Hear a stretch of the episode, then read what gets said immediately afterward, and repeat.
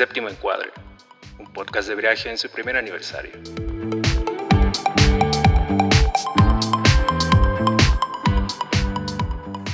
Hola, ¿qué tal? ¿Cómo están? Sean bienvenidos una vez más a una nueva edición del Séptimo Encuadre, este podcast de viraje. En esta ocasión para continuar con el ciclo de Día de Muertos y Halloween que estamos llevando a cabo. Para ello vamos a platicar un poco sobre las sagas de cine de terror. En esta ocasión una vez más me encuentro con Luis Barajas. Luis, ¿cómo estás? Muy bien, Joan, muchas gracias. Y sí, como mencionas, ya empieza esta, esta temporada de Día de Muertos, Halloween, que en lo personal es mi época favorita, desde todo, ¿no? Todo lo que implica en tradiciones y demás, y en el mundo del cine, pues, ¿qué te digo? Es mi género favorito, las películas de terror, y pues creo que tenemos una infinidad de, de ejemplos para este género para poder platicar este, este día.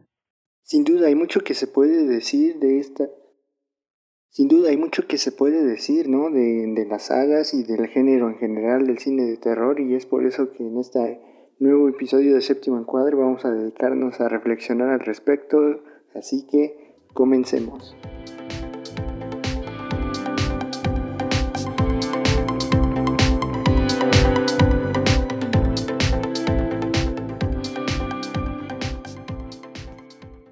Pues como ya comentamos, vamos a estar reflexionando sobre las sagas de cine en el género de terror, cómo las historias han funcionado a lo largo del tiempo, prácticamente desde el, desde el inicio de la historia del cine fue que eh, uno de los principales géneros que se instaló desde un primer momento fue el cine de terror y ha, han funcionado muy bien sus historias, ¿no? Han llegado a un gran público y son muy requeridas, se siguen estrenando y sigue evolucionando el género.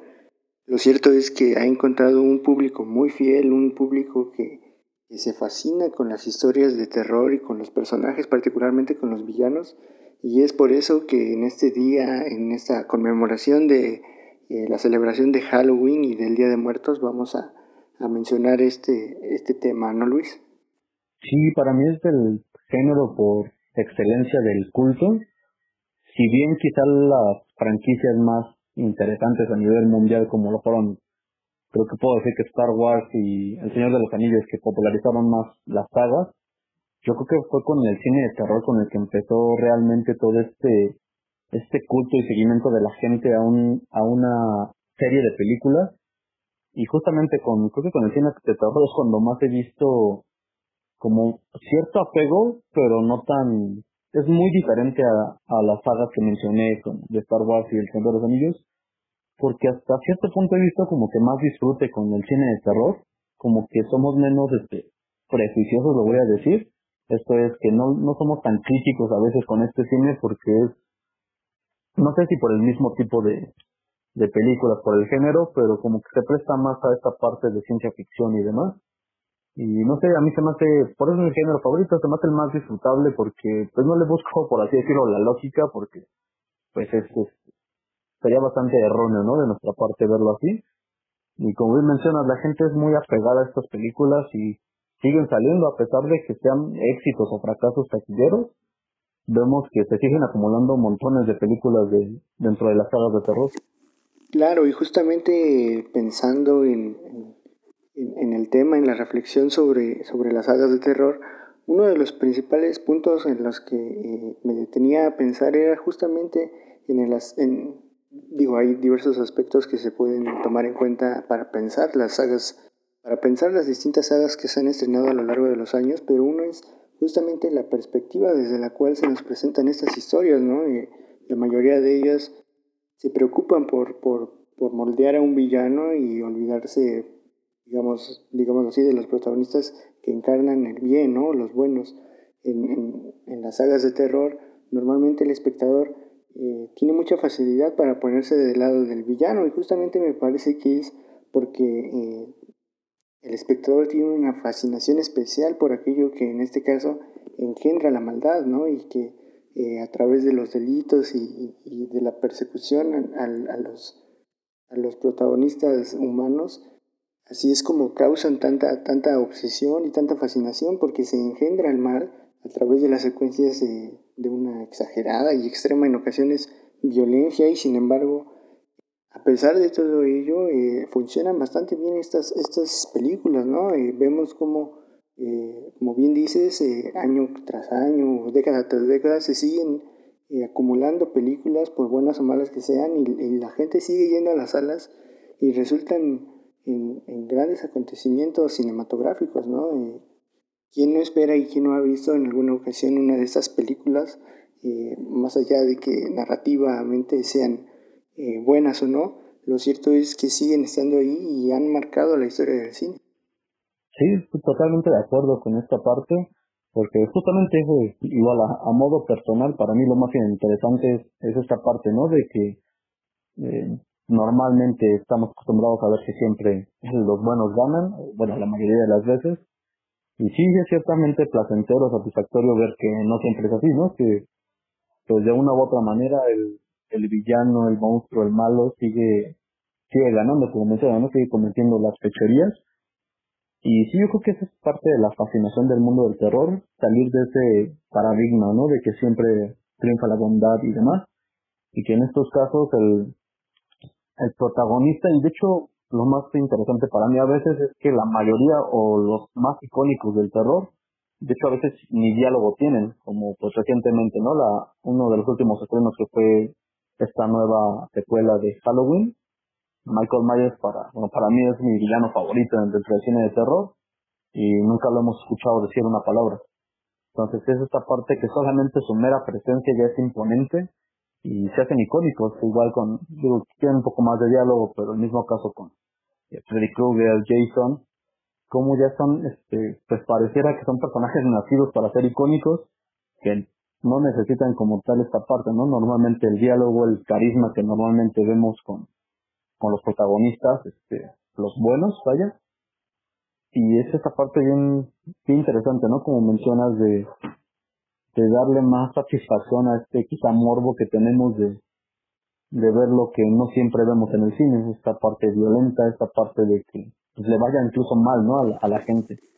Sí, los autores utilizan fórmulas eh, que parecen estereotipos ya muy gastados, pero que sin embargo funcionan aún muy bien en, en las salas de cine, ¿no? Eh, reflexionando un poco sobre las historias y las tramas que normalmente se utilizan, eh, tenemos por lo general una situación más o menos similar, ¿no?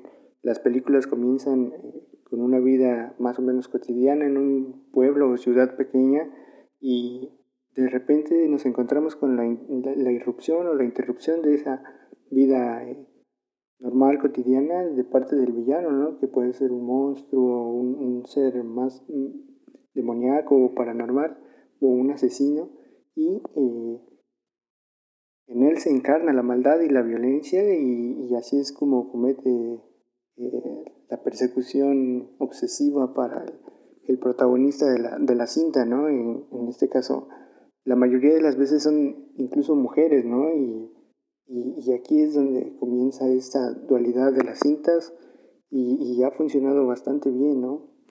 Y es muy interesante ver cómo, cómo se maneja este lenguaje y esta, y esta narrativa para, para provocar las, las sensaciones que, que intentan eh, provocar en los espectadores del terror, del miedo, de los sustos, y cómo se van representando y prefigurando las y prefigurando el, lo malo, la maldad, digamos, eh, en, estos monstruos o asesinos que eh, arremeten contra los protagonistas y sin embargo el espectador se fascina ante este tipo de, de, actitudes y de acciones y secuencias que construye eh, el miedo a, la muerte finalmente, el miedo a lo desconocido, a lo oculto y que es de lo que la narrativa del cine de terror principalmente bebe y, de la cual se hace para, para traernos esas historias y esas tramas eh, desde hace ya mucho tiempo y, como bien decimos, eh, siguen ahí y se siguen viendo y mucho.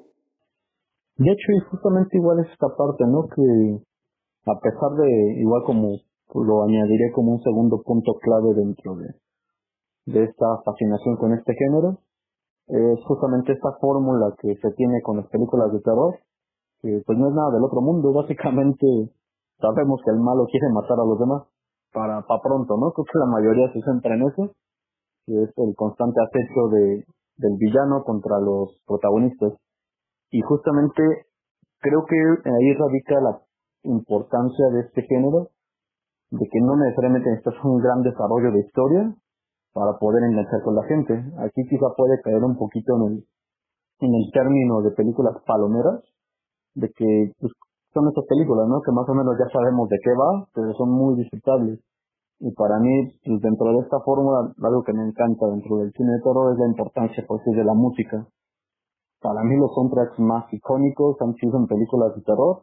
Justamente la, creo que todos asociamos este sonidito de, de entrada de, en las películas de Halloween con Michael Myers. Quizá muchos no la consideran tanto de terror, pero la película Tiburones, con este inconfundible sonido que le ponían en el mar para cuando se echaba el tiburón. Y creo que todas las películas, este, de, bueno, dentro de la saga de terror tienen un tema en específico que sabes que las cosas te van a poner mal. Y te digo, ¿no? En todas las películas sabes que ahí comienza lo malo y aún así te sigue teniendo enganchado. Es parte para mí del encanto de, de estas películas, de estas sagas de terror que, a pesar de que es una fórmula honestamente muy quemada, sigue funcionando y sigue atrayendo más gente y, y hay algunos fracasos como ya habíamos mencionado, pero hay veces que sí han hecho bastante bien las cosas, como pues, para mí las dos últimas, la última versión, tanto Halloween como de El Muñeco Diabólico Chucky, se me hicieron bastante buenas en cuanto a cómo lo han adaptado. Y es esta parte, ¿no? De cómo se han ido evolucionando, porque hay algunas que quedaron incluso ya parecían desaparecidas y poco a poco las van retomando, como el, mismo caso de Chucky, ¿no? Después de la, incluso me atrevería a decir que la última película, la del hijo de Chucky, ya fue más comedia que terror y en lo personal esa fue la menos favorita, no, no me dado nada. Y había salido ya creo que un remake hace un par de años que igual pasó sin pena ni gloria. Y poco a poco siguen reinventando esta fórmula, y digo reinventando en el sentido de más bien a pasarlo a tiempos modernos, pero siguen con esta misma secuencia, con mismos, este, pegándole más a la, a el aura de los propios personajes y al apego que tenemos a ellos. Por supuesto, ¿no? En parte del, del, éxito de estas películas y del género en sí es que ha sabido, eh, como bien mencionas, adaptarse a los nuevos tiempos y al, y al cine más contemporáneo, un cine tanto visual como auditivamente distinto al que se proyectaba hace algunas décadas y y ese es, ese es un gran éxito, ¿no? Realmente ha, sabido encontrar su lugar a diferencia de algunos otros géneros, por ejemplo como el western, ¿no? Que, que parece ya haberse extinguido o estar por extinguirse porque no sus historias no han, no han sabido entrar en, en, el tren de la modernidad, por decirlo así. En cambio, el cine de terror, en la simpatía con el villano y con, estas, historias y el morbo, como mencionabas, de, del espectador y demás, ha encontrado su lugar en, las salas de cine y es sin duda uno de los géneros más ocurridos cuando se trata de estrenar películas, ¿no?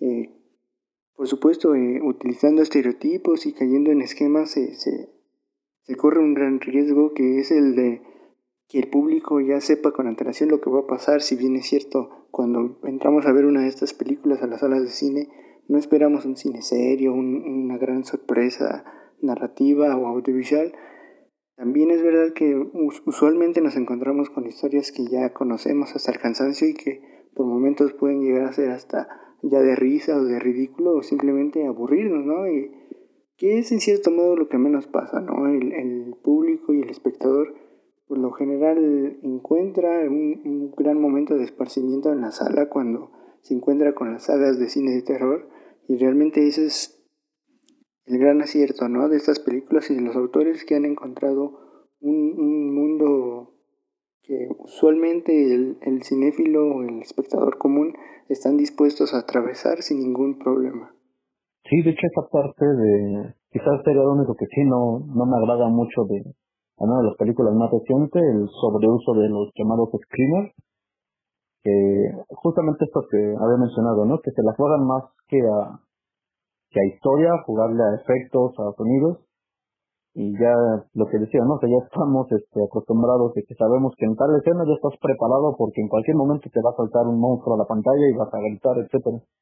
Pero ya después también me pasó mucho con la del, con, bueno, no con el conjuro, con la de Annabelle o con la de la monja, que sí, ¿no? Ya fue un sobreuso que igual y no molesto, pero como que nada más se lo jugaban a eso y pues también pierde su encanto. Y en la parte económica también para mí es un punto muy importante de las películas de terror porque la mayoría empezaron con presupuestos bajísimos. Como que son de las películas que menos cuestan, o al menos a veces parece eso, porque realmente no, digo, en la mayoría que estamos acostumbrados creo que es más el trabajo de maquillaje justamente o de vestuario de los villanos, de los protagonistas, que de otras cosas, porque realmente no, bueno, a lo que vemos no, no ocupan gran producción y como te mencionaba, ¿no? Son, pues, cuando empezaron, este, presupuestos, pues, bajísimos para los estándares que normalmente vemos hoy en día, como en el caso de actividad paranormal, que no recuerdo exactamente cifras ahorita, pero es la película más rentable de la historia, me parece, con un presupuesto bajísimo, tuvo más de 40 veces ganancia. Entonces, para mí también es un, un punto ahí muy importante de varias películas posibles que son de este estilo más de documental perdido, como lo fue el proyecto de la bruja de Blair. O sea, realmente tú lo ves y, y podrías decir que es una noche que saliste con tus compas y lo estás grabando.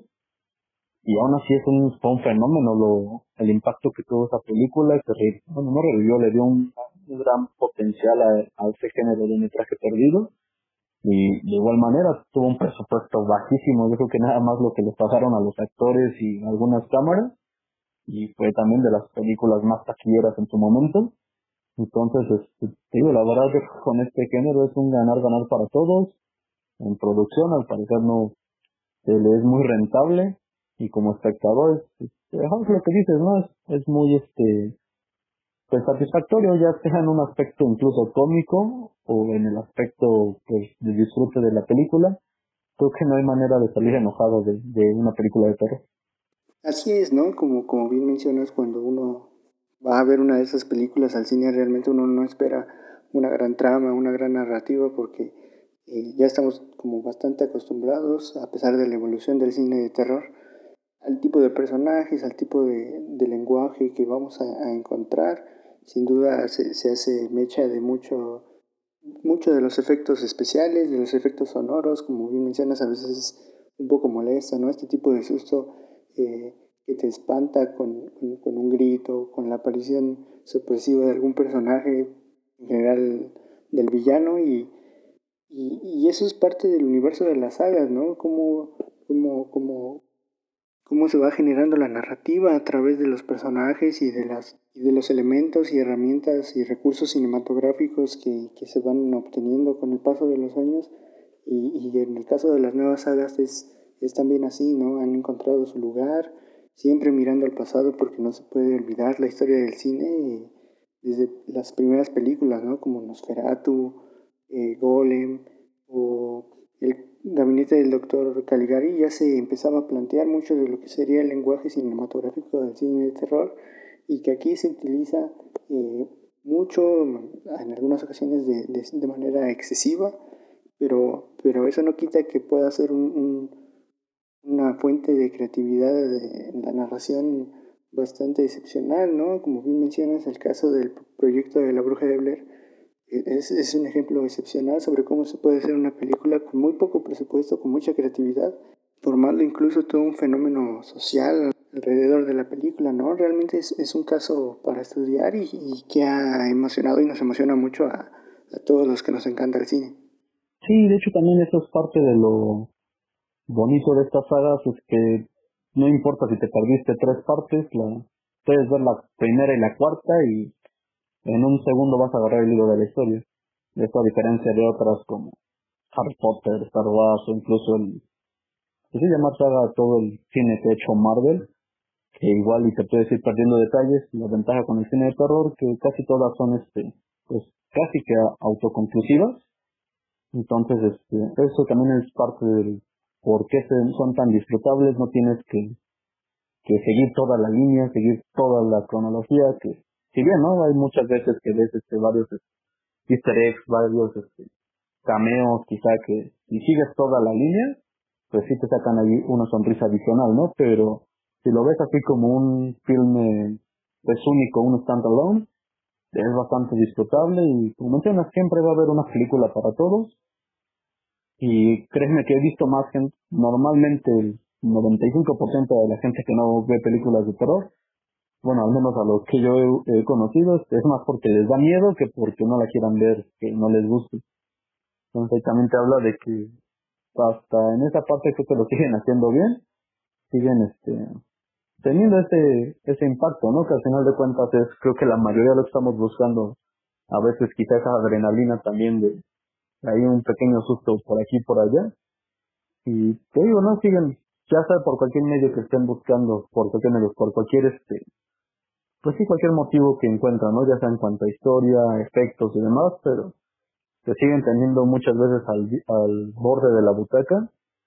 Y pues es el género que la verdad creo que es el, el que está asegurado siempre su prevalencia. No creo que jamás haya acabado el cine de terror. Bueno, en carrera de cine espero que nunca acabe, pero el cine de terror se sigue actualizando como, pues recientemente, no son sagas, pero son del mismo director y lo podemos ver como de otro tipo de terror, que son las películas Get Out y Us, que es otro tipo de terror que también quizá ahí sí ya tiene una historia más desarrollada y está bastante genial, o igual con uno de mis directores favoritos del cine moderno como lo es Ari Aster, con sus este, primeras obras que son Midsommar y Hereditary. Ya no es el mismo terror al que estamos acostumbrados, quizá cliché, como el de los asesinos y demás. Él le está pegando más a esta onda de los cultos, de algo quizá un poco más allá, que a la vez creo que a mí lo que me impactó es que no me sorprendería presenciar algo así. Se me, se me haría un poquito más este, probable algo así que ver un, un Freddy Krueger, un Michael Myers en la, en la vida real. Y es el encanto también del cine, del cine de terror, que puedes este, irte desde lo más irreal que te van a atacar en tus sueños, hasta algo que no sabes, ¿no? Quién, quién que conozcas vaya a ser un, un asesino en serie o un este, o que esté ligado a algún culto o algo así. Esa parte creo que es al final la que más miedo te da que, que te pueda pasar a ti bien lo dices, ¿no? Eh, este es un cine que, que, la mayoría de nosotros hemos disfrutado, ¿no? ¿Quién, ¿Quién, no ha visto por lo menos una o dos entregas de alguna de las películas de, las diferentes franquicias eh, y sagas que hay en el cine de, terror? Eh, lo cierto es que la mayoría estamos muy bien asociados y conocemos a, a los grandes villanos y a las historias que usualmente se trabajan en el, en el género del cine de terror y, claro, ¿no? También hay nuevas propuestas y un nuevo cine que, que, maneja muy bien el género, que maneja muy bien el lenguaje cinematográfico para su beneficio, que, que nos aterroriza de nuevas maneras y eso, la verdad es que eh, siempre se, se, agradece y va en beneficio de la historia del cine, ¿no? Películas como La Bruja o Hereditary, lo cierto es que han sabido llevar nuevas historias y nuevas tramas a, un nuevo nivel, ¿no? Y, acerca otro tipo de, terror a, las nuevas generaciones y eso está bastante bien. Claro, el público siempre será receptivo y, no siempre estas propuestas funcionarán, pero siempre es bueno encontrarse con la creatividad de los nuevos autores y, de gente que, maneje de una manera distinta e, innovadora el lenguaje cinematográfico. Y así me parece que vamos concluyendo este episodio de Séptimo Encuadre, Luis. Creo que ha sido una reflexión muy interesante sobre, sobre la saga de, de cine de terror y sobre todo invitar a, a todos a que, a que nos hagan llegar sus comentarios y, y que nos platiquen cuáles son sus, sus películas favoritas de, del género y esperar que y esperar que se estrenen nuevas películas, ¿no? Hay, hay algunas y varias eh, en puerta y seguro aportarán algo nuevo a, a sus franquicias. Sí, me parece igual una muy buena manera de, de comenzar este, este ciclo y pues no queda más que invitarlos ¿no? a que sigan escuchando este bonito podcast y también todo el material que van a tener nuestros demás compañeros de viaje a través de nuestras redes, sobre todo en Twitter es el que luego estamos más movidos, en Instagram y este ¿qué le decimos, no? A, maratonear estos días de, de terror y, y a escoger nuestros villanos favoritos porque creo que se amerita ahorita. Está haciendo últimamente frío estar ahí en casita y y aventarnos unas cuantas películas y disfrutar de este, de este bonito género. Sin duda, sin duda es un momento excepcional para adentrarnos en, en las historias del género de cine de terror y para, para llevarnos unos cuantos sustos desde la comodidad de nuestras casas o en las salas de cine. Eh, justamente, como, bien mencionabas, el, el estreno de, de, la nueva película de Halloween eh, y también me parece se, se estrenó, se hizo llegar un, un nuevo avance de lo que será una nueva entrega en las sagas de Scream y que es una, una película que en lo particular me, me agrada bastante y bueno, eh, reiterar la, invitación para que sigan pendientes eh, a través de los distintos canales de viraje con todo lo que es el contenido en este ciclo especial sobre la celebración de Día de Muertos y de Halloween. Esto fue Séptimo Encuadre, yo soy Joan Aguilar y en compañía de Luis Barajas les agradecemos su compañía. Háganos saber sus comentarios y opiniones y los esperamos muy pronto en una edición más de Séptimo Encuadre. Muchas gracias.